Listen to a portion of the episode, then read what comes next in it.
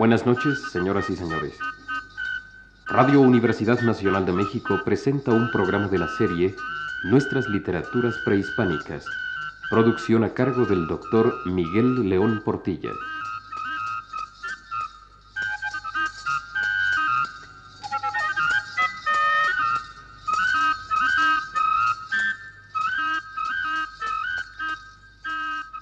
Queda con ustedes el doctor León Portilla. Trataremos ahora, en esta cuarta charla sobre nuestras literaturas prehispánicas, acerca de lo que bien puede llamarse poesía lírica de los pueblos precolombinos. Hablan con frecuencia los cronistas, principalmente quienes escribieron acerca de las culturas náhuatl y maya, de los cantares y composiciones de carácter lírico, obra de los antiguos poetas y sabios.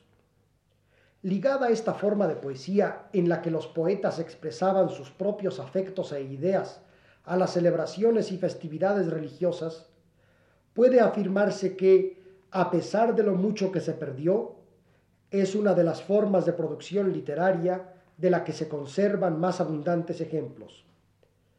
Es esto particularmente válido respecto de la poesía lírica náhuatl. De esta cultura se conservan tres colecciones principales de cantares. Nos referimos a los manuscritos que guardan la Biblioteca Nacional de México, la Biblioteca de la Universidad de Texas y la Nacional de París. Para acercarnos al contexto propio de la poesía lírica prehispánica, convendrá analizar previamente los que llamaremos sus procedimientos estilísticos. Son estos comunes en general a las varias literaturas indígenas y aún podrían encontrarse algunas semejanzas con las formas de expresión de otros pueblos antiguos, principalmente semíticos y orientales en general. Quien haya leído algunos poemas indígenas se habrá dado cuenta desde un principio que con frecuencia se reitera en ellos en forma paralela una misma idea o sentimiento. Unas veces se trata de dos frases en las que se contraponen ideas en forma antitética. Otras son en realidad expresión de pensamientos que complementan el sentido o apuntan por medio de metáforas distintas a un mismo sentimiento o intuición. Algunos ejemplos aclararán mejor lo dicho. En un antiguo poema en el que se canta la grandeza de México Tenochtitlan, encontramos las siguientes formas de paralelismo. ¿Quién podrá sitiar a Tenochtitlan? ¿Quién podrá conmover los cimientos del cielo? Otra forma de paralelismo, dirigido esta vez a complementar el pensamiento expresado, lo ofrecen estas líneas del mismo poema en las que se enaltece al sol Huitzilopochtli, afirmando que es invocado por todos. Desde donde se posan las águilas, desde donde se yerguen los tigres, el sol es invocado. Finalmente, ejemplo de paralelismo por antítesis es el siguiente en el que se afirma que entre los aztecas nadie teme la muerte en la guerra. La razón de esto es que esta es nuestra gloria, este es tu mandato. Otro rasgo propio de la estilística de la poesía lírica y aun de los discursos y otras formas de composición es el llamado por el doctor Garibay difrasismo. Consiste este en la yuxtaposición de dos palabras que se complementan en el sentido, bien sea por ser sinónimas o por evocar al estar juntas una tercera idea, generalmente una metáfora. Esta forma de expresión estilística poco frecuente en las lenguas indoeuropeas lo es mucho en algunas lenguas indígenas, principalmente en el náhuatl. Ejemplos de difrasismo son los siguientes. Flor y canto, que significa metafóricamente poesía, arte y símbolo. Falda y camisa, que significa la idea de la mujer en su aspecto sexual. Silla y estera, evocación de la idea del mando y el poder. Como puede verse, la existencia de los difrasismos, especialmente su uso en extremo frecuente, da a la expresión lírica un recurso verdaderamente extraordinario. Gracias a él, el mundo de la metáfora entra de lleno en la poesía lírica indígena.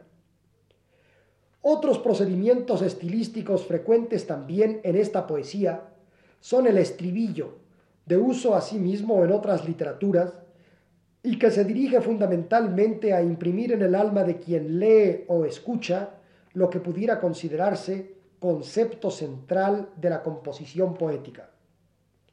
Son las que Garibay llama palabras broche, otro de los recursos, si no exclusivos de la poesía indígena, sí frecuentes en ella. Consiste este procedimiento estilístico en la repetición de ciertas palabras que ligan un desarrollo lírico con otro en las varias secciones del poema.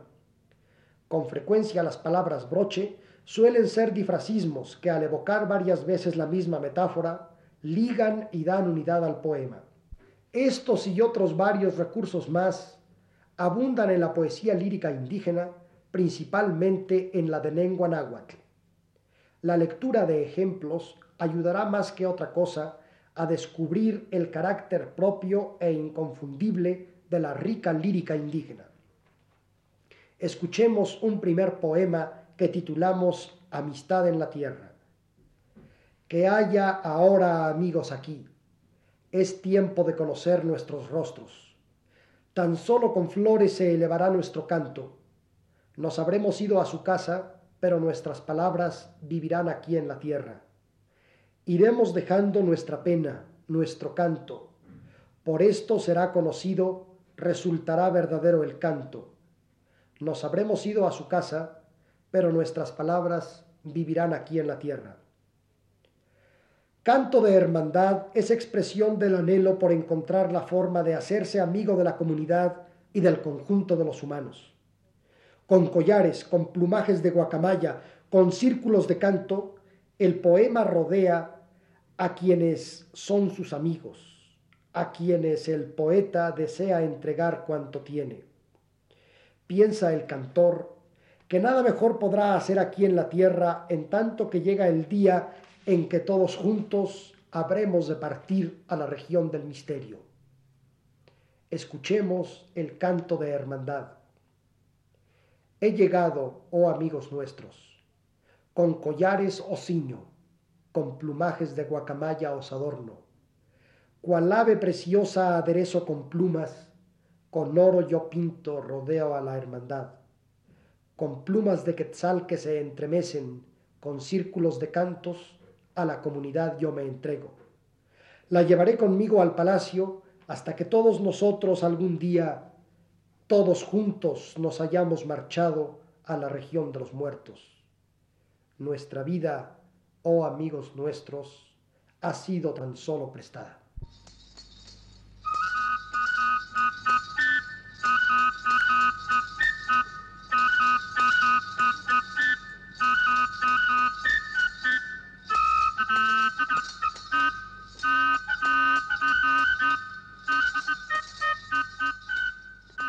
Este ha sido un programa de la serie Nuestras Literaturas Prehispánicas, a cargo del doctor Miguel León Portilla.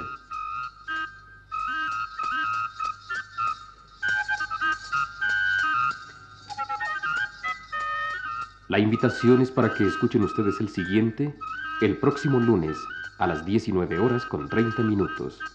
Buenas noches.